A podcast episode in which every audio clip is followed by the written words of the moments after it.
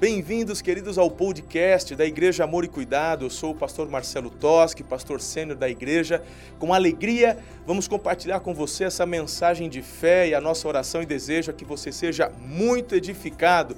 Um beijo no seu coração, Deus te abençoe e uma boa meditação.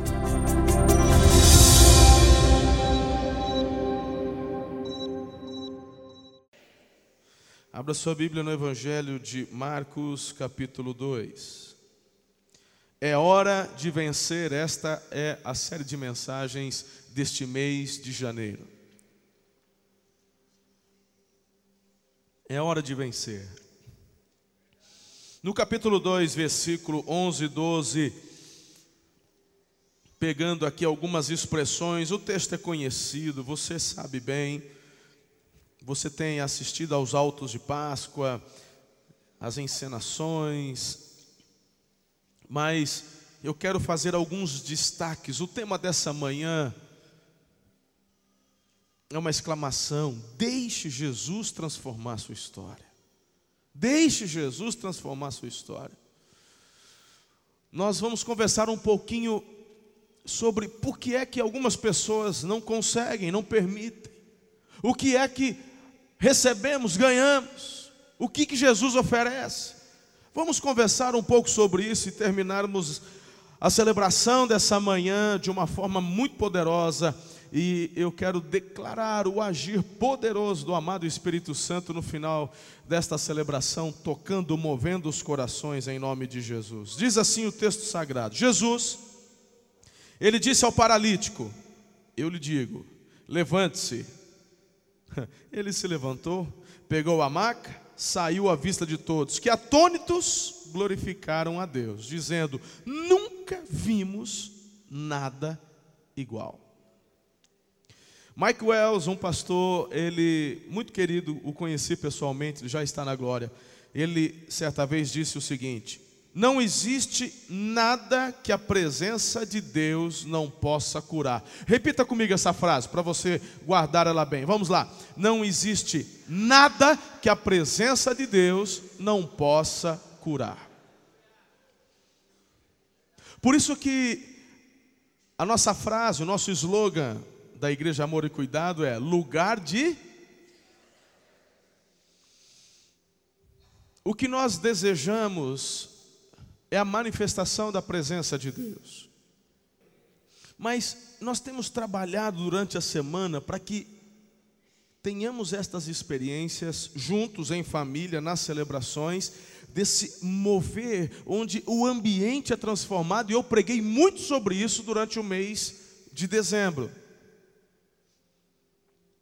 Muitas pessoas podem até gostar de uma canção, podem até gostar ou não da palavra do pastor, da entonação, da forma como ele pregou, mas deixa eu te falar uma coisa: quando aqueles que aí estão sentados, como vocês, seja pela primeira ou pela centésima vez, quando a presença de Deus se manifesta, você não sabe explicar. Você não sabe se chora, se ri, se senta, se levanta, se ajoelha, se sai correndo. Tem algo, parece que é um, um algo em erupção dentro de você. E, e, e algo começa a interagir de dentro para fora. Meu irmão, você nunca mais se esquece disso. Isso pode acontecer na igreja, mas pode acontecer em qualquer lugar. Tem um amigo muito querido que certa vez disse que estava numa piscina, no Nordeste, de férias, e começando a conversar com Deus teve uma experiência dessa aí. E a partir dessa experiência, conversando com Deus, ele se abre e começa a receber tantas instruções, e o Senhor vai trazendo cada vez mais para perto para um relacionamento de intimidade.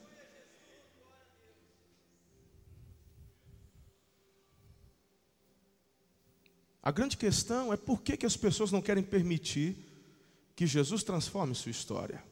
Tá bom do jeito que tá, meu irmão. Se tá bom do jeito que tá, deixa eu te afirmar uma coisa: com Jesus fica melhor.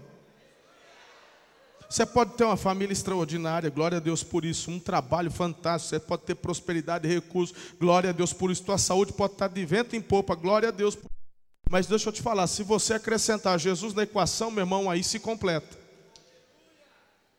É duro ver que algumas pessoas vão acabar procurando Jesus apenas quando a família se desfizer ou se dissolver, infelizmente, que não aconteça com a sua jamais, ou quando o dinheiro for embora, que não aconteça com você, ou se a doença chegar, que não aconteça com você. Mas deixa eu te falar uma coisa: nesse mundo a gente tem problema, aflição, é um perrengue danado. É muito melhor, querido, você estar preparado com Jesus e permitir que Ele transforme a sua história do que depois remediar. Qualquer médico vai concordar com o que eu estou dizendo. Você foi criado para o louvor da glória de Deus. Você foi criado para ter relacionamento com Deus, intimidade com Deus. Então, em nome de Jesus, deixe Jesus transformar a sua história. O texto que acabamos de ler fala de uma experiência, de um milagre. Um paralítico e a história desse paralítico é transformada de uma forma sobrenatural, a ponto das pessoas falarem: o quê? Nunca vi isso. Aí tem gente que fala: ah, pastor, se acontecesse esse milagre hoje aqui, eu também acreditava. Mentira, irmão. Conversa. Conversa. Certa vez um, um homem morreu. A Bíblia fala do, do, do que, que eles, o Lázaro, que era o pobrezinho, e, e tinha um homem rico, os dois morreram. E a Bíblia fala que no lugar de tormento, aquele homem rico, que não se entregou ao Senhor, foi para a perdição eterna. Jesus contando essa história. E aí fala que lá ele avista Abraão que estava no lugar de descanso, no paraíso. E falou assim: permita que eu volte para avisar os meus irmãos. O Abraão fala: se eles não acreditam nos profetas, tão pouco vão acreditar se os mortos ressuscitarem. Uau! Se você está querendo ver para crer, meu irmão, esquece, mesmo vendo não crerá, porque a fé é o fundamento e sem ela ninguém agrada e se relaciona com Deus. A fé é a base. Se é para Jesus, não ficar com vergonha, você pode aplaudir, não tem problema, é para Ele. Então, me entenda, me entenda nessa manhã.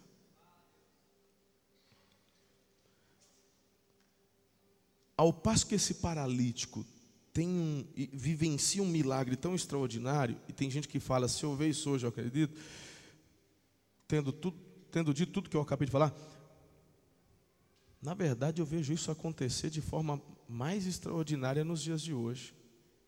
Eu estou diante de centenas de pessoas aqui cujas vidas foram transformadas da água para o vinho. Tem gente que, que, que, que vai assim no, no, fulano e fala, mas você! Não, qualquer um, menos você. Parou de beber, parou de fumar, parou de fumar droga, parou de, de, de traficar. Parou com fuleiragem? Parei. Mas por quê? Jesus entrou na minha vida. Foi, minha história foi transformada. Mas não é você que já estava divorciado, separado, cheio de amante? Pois é, Jesus transformou. Estou com a família restaurada, restituída. Mas você não estava endividado? Pois é, estava endividado nesses últimos dois anos. Jesus botou a mão, estou pagando as contas, estou vivendo, estou prosperando. Mentira.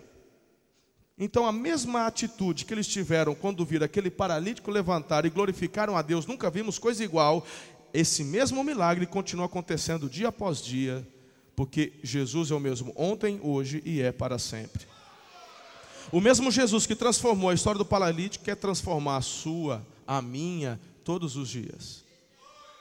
Então vamos lá, vamos discorrer um pouco mais sobre tudo isso. Eu quero agora responder a uma pergunta: se isso é bom, se essa história transformada nos abençoa, por que você está paralisado e não se posiciona. Se você quer vencer, meu irmão, repito, é o ano de vencer, mas a base de você vencer é ter Cristo.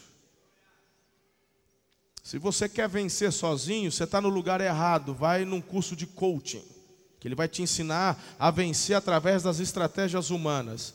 Você está numa igreja e se você quer vencer, eu aqui estou aqui, eu estou aqui para te ensinar que a base para vencer é ter Jesus. E é claro que quando Cristo que é o fundamento, nesse fundamento nós vamos colocando todas as demais coisas que Ele mesmo nos ensina para vencer.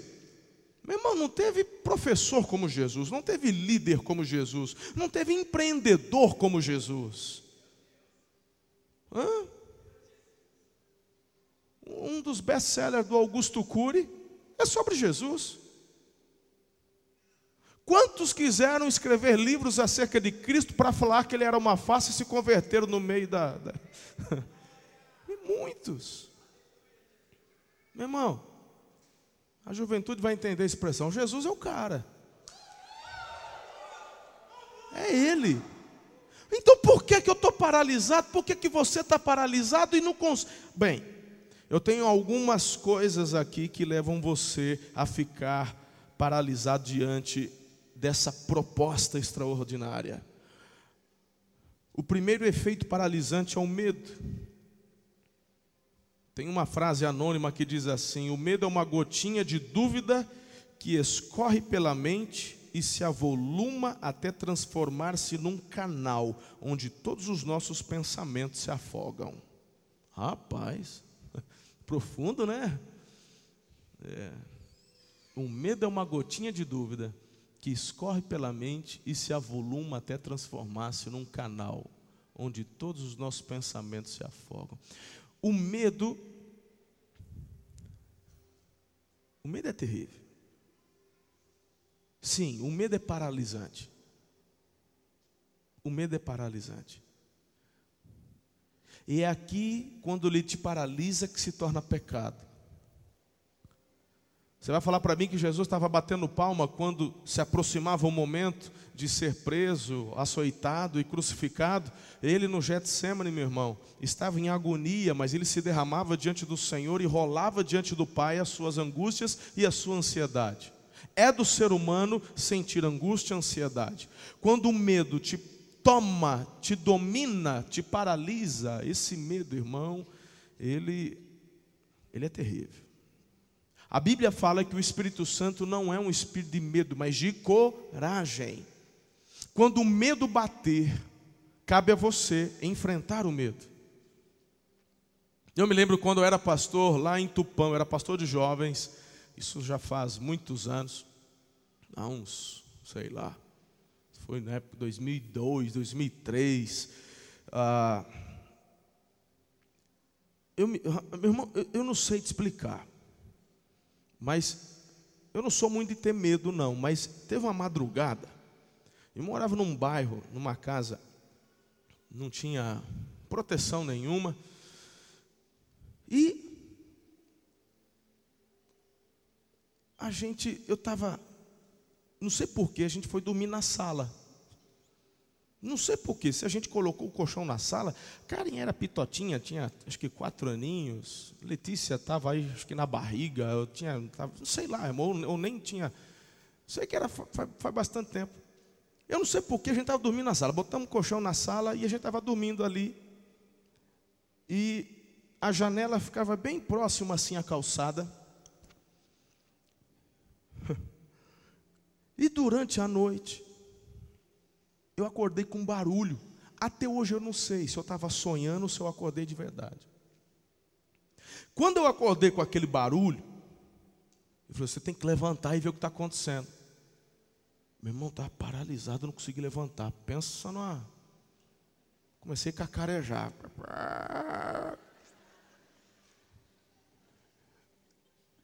E aí eu me lembro que eu deitado, eu pensava, Seja homem, rapaz, levanta, vai ver o que está acontecendo, que barulho é esse? Eu não conseguia levantar. Eu não tinha um nada, irmão, não tinha um pedaço de pau, não tinha nada. Eu, né? Na época, tinha recém-chegado em Tupã, a gente estava.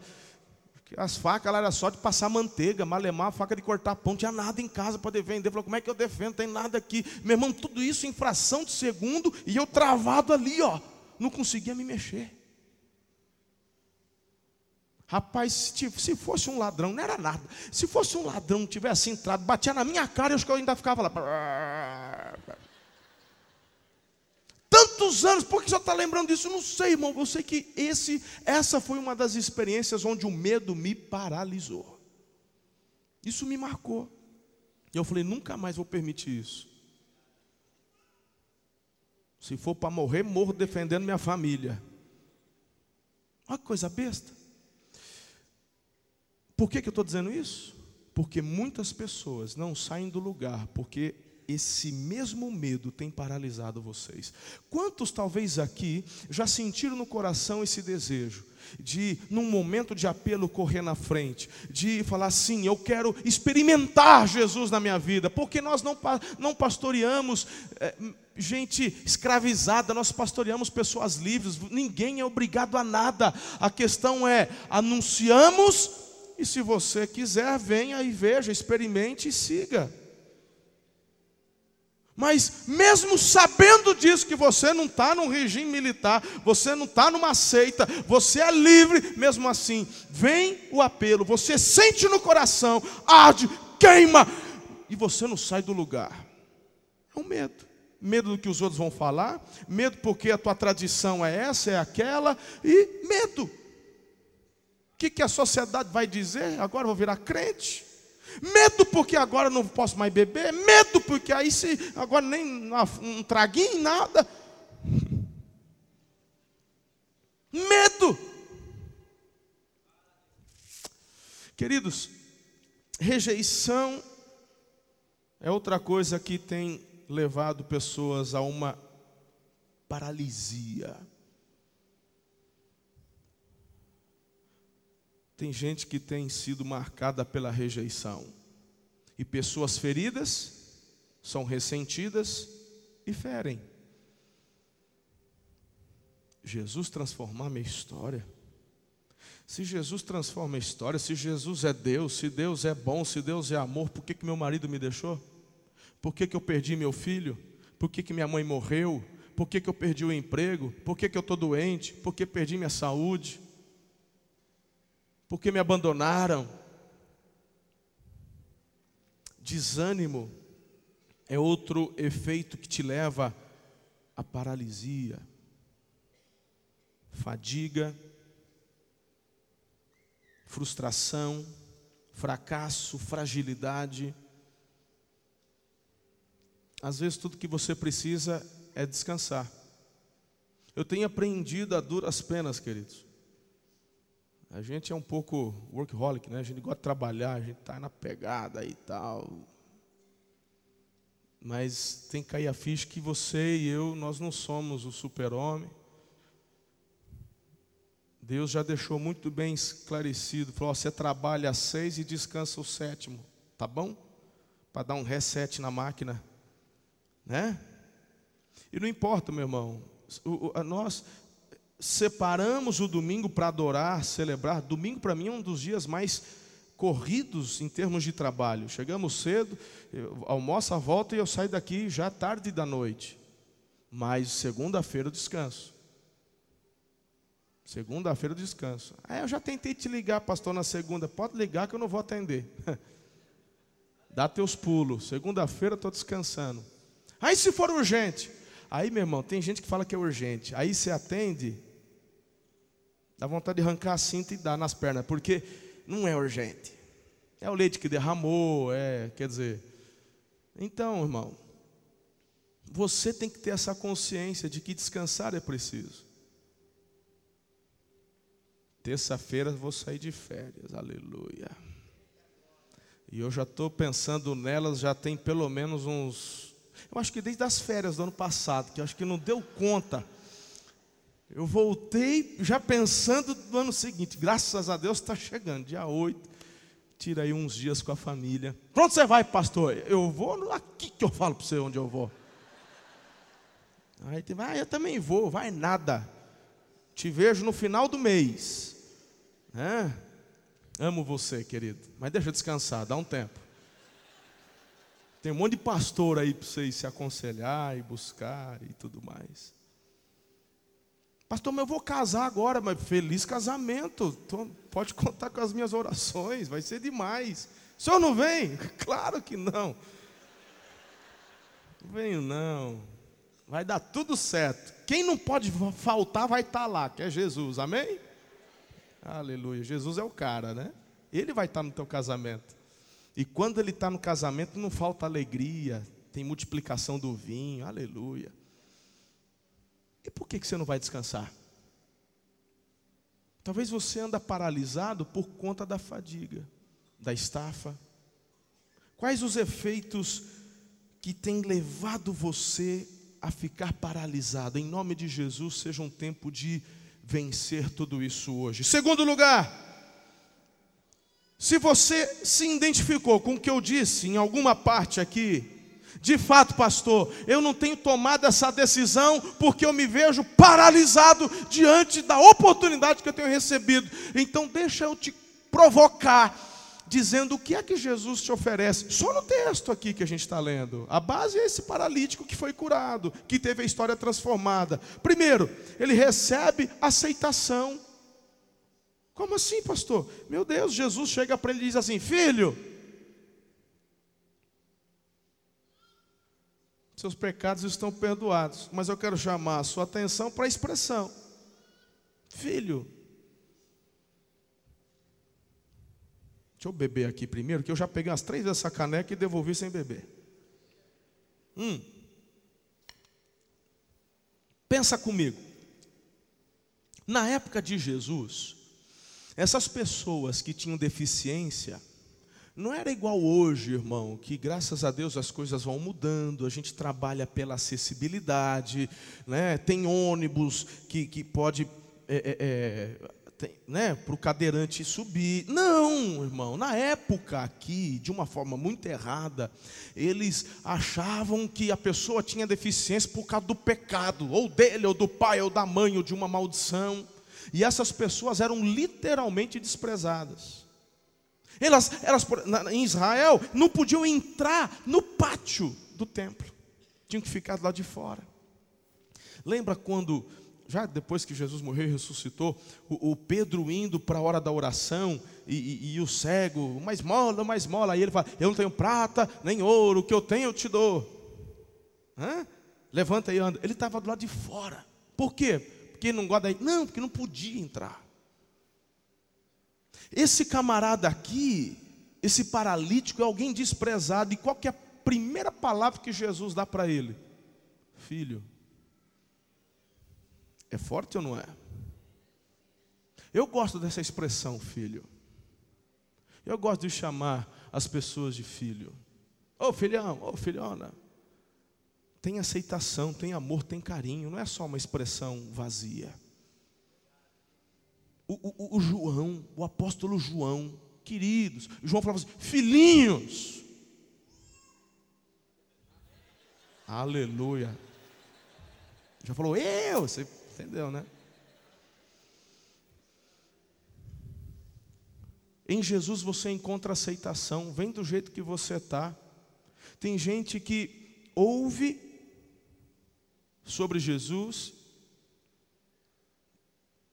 que Ele quer mudar a tua história, que Ele é o Filho de Deus, que Ele é o Salvador. Mas não consegue ter relacionamento, se fecha. Aceite. Tem aceitação em Jesus. Tem gente que fala assim: ah, eu tenho tanta coisa para deixar primeiro, porque está com a cabeça vinculada à religião. Religião é aquilo que você faz para agradar a Deus. Isso não é, meu irmão, é, de fato, é uma religião, mas é uma religião vazia. Com Deus é relacionamento. Tiago, ele fala, o irmão do Senhor, na sua epístola, ele diz assim: Você tem obras? Tenho. Pois bem, tem gente que fala que é de Jesus, mas não tem obras. Ele fala, tem alguma coisa errada aí. Eu, todavia, não preciso falar que sou dele, porque através da minha vida, ou seja, das minhas obras, fica subentendido que eu pertenço a ele. Em Jesus temos aceitação, e quando temos aceitação, ele temos o relacionamento e ele muda a nossa história. E a partir disso, a nossa vida, a atitude começa a ser diferente. É ou não é? É ou não é?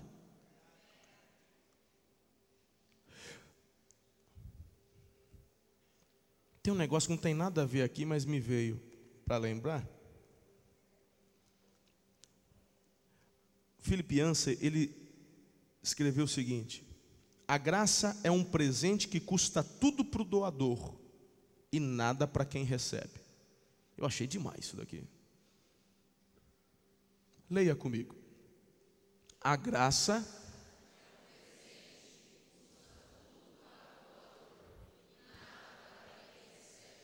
Quando a gente olha para Jesus, a gente começa a entender bem que é isso. O que, que custa para você render-se a Jesus? Ele está te oferecendo aceitação.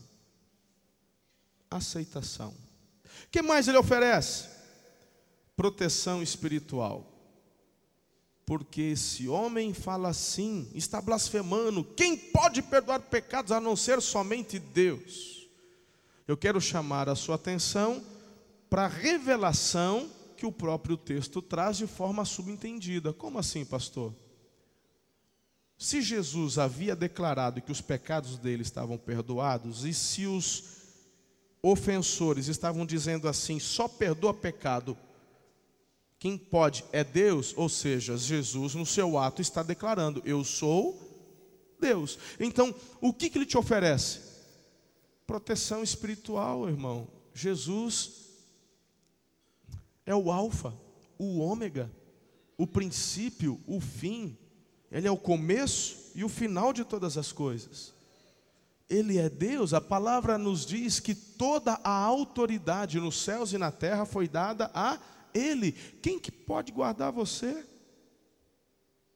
É o Senhor, é Jesus, Ele está te oferecendo isso, é graça. Ele está te oferecendo aceitação, Ele está te oferecendo proteção, porque Ele pode, e só Ele pode. Tem tanta gente procurando proteção em, através. Meu irmão, no mundo espiritual só tem um que pode te guardar e te proteger: é Jesus.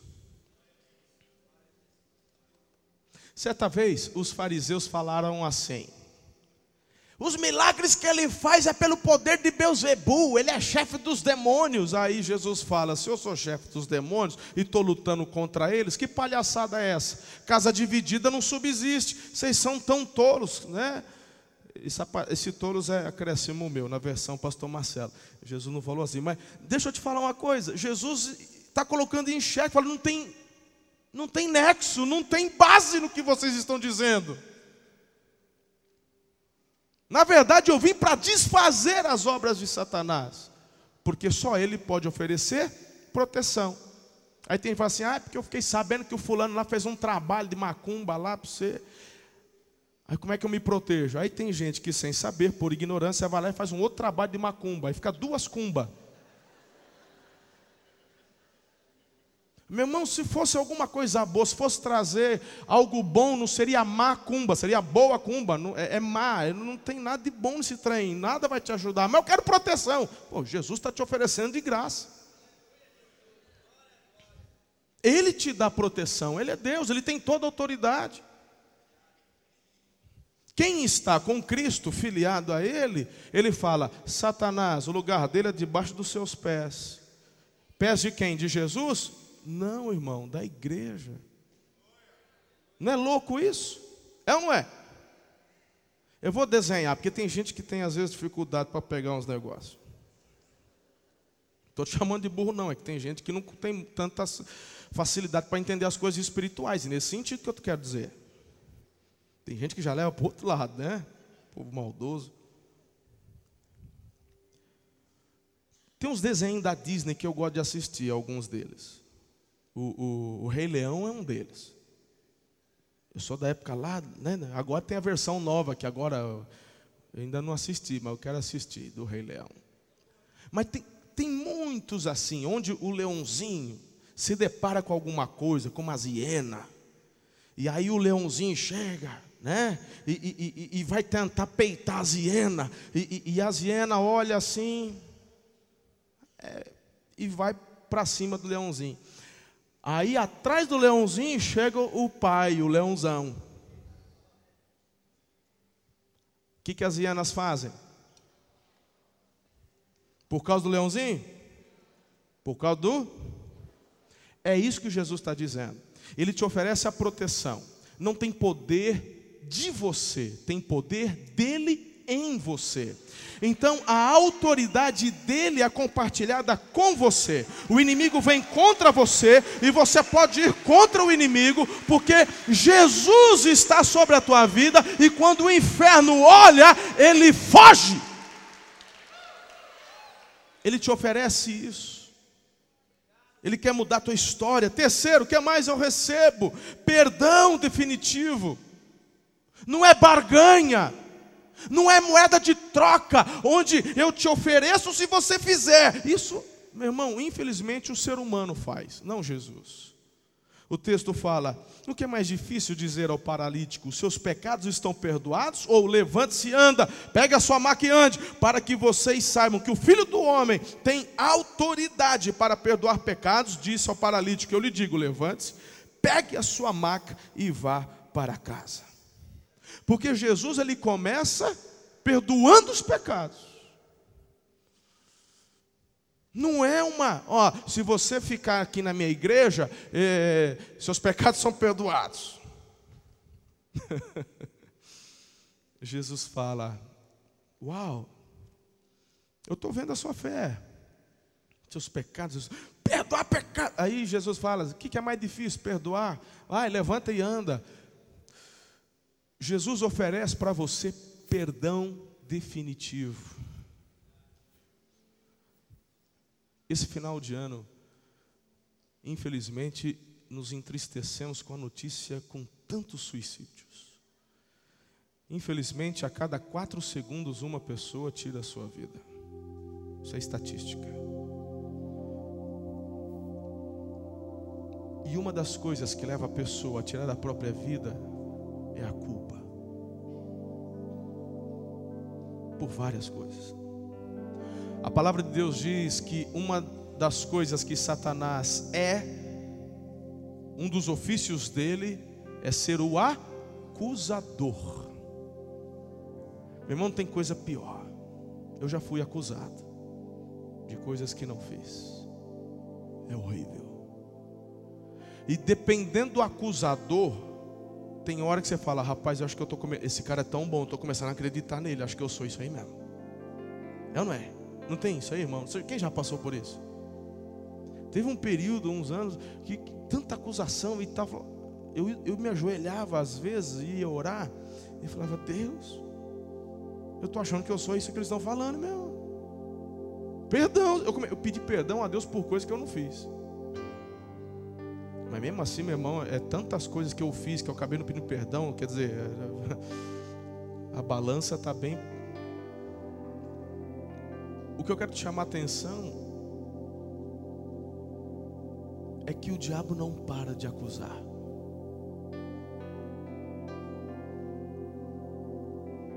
O problema é em quem você vai acreditar. Se você permitir que Jesus mude a sua história, o que ele te oferece é perdão definitivo. Tem gente que ainda fica com essa mentalidade de compensação. Eu me entrego a Jesus, mas eu tenho que fazer isso, eu tenho que fazer aquilo, eu tenho que fazer aquilo outro, eu não posso raspar o braço, não posso depilar a perna, não posso cortar cabelo, eu não posso. Ei, ei, ei, irmão, quem que te salva? É Jesus ou é você que se salva fazendo alguma coisa? Pelo amor. O perdão que Jesus oferece é definitivo, é pela fé. Não é por obras para que ninguém se glorie, Efésios 2,8. Diga amém aí. Então por que é que você ainda está paralisado? Será que já não tem virtudes presentes suficientes que te atraiam até Jesus? Aceitação, filiação, proteção, perdão. Deus, Colossenses 2, 14 e 15 diz assim: ele nos perdoou todas as transgressões e cancelou a escrita de dívida que consistia em ordenanças e que nos era contrária. Ele a removeu, pregando-a na cruz e tendo despojado os poderes e as autoridades, fez deles um espetáculo público, triunfando sobre eles na cruz. Por isso que a pastora deu tanto destaque hoje na ceia com relação a não esse pedaço de pau em si, mas o que ela representa, o sacrifício do Filho de Deus. Quarto, você recebe condições para refazer o necessário. A Bíblia fala que aquele homem levantou imediatamente. Tem um milagre te esperando, irmão. Tem, milagre, tem um milagre de transformação. Por favor, você precisa enxergar com os olhos espirituais. Entenda. Tem milagre, tem milagre para acontecer na tua vida, na tua casa. Tem gente que não entende a forma como Jesus age e transforma, ele realiza as coisas por completo. Tem gente que fica paralisado por conta de mentiras. Tem gente que fala assim: ah, vou para a igreja, ficar dando dinheiro para a igreja, para pastor. Tem, sabe essas conversas tontas? E não entende, querido, que na verdade tem tanta gente sendo saqueada pelo inferno e não percebe. O que Jesus te oferece, na verdade, é prosperidade, proteção.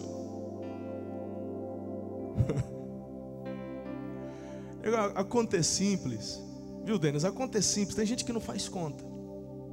O camarada ganha um salário mínimo, vem para a igreja. Depois de um ano ele já está com um carrinho velho lá, mas é dele. Depois de dois anos ele já a casa reformou. Depois de três anos já está com móveis novos. Aí o pessoal fala: Mas que foi? Você está vendendo droga? Não, rapaz. Você mudou de emprego? Não, estou trabalhando a mesma coisa. Mas o que está acontecendo então? É Jesus. Ah, conversa fiada, rapaz. E vai ter que você dar dinheiro lá para os crentes. Dou, todo mês eu dou lá meu dízimo, igual o pastor Eliezer falou, sou fiel. Sou... Então tem coisa errada nesse negócio. É que a Bíblia fala: o Deus deste século, com D minúsculo, cegou o entendimento dos incrédulos para que não lhes resplandeça a glória de Deus. A conta é simples: quanto é que custa um maço de cigarro? Cinco reais, mais ou menos? Dez? Já está tudo essa desgraça? Então vamos pegar um cara que fuma pouco, que fuma um maço por dia, porque tem gente que fuma dois, três, dez reais por dia vezes trinta, hã? Trezentos para quem ganha um salário mínimo.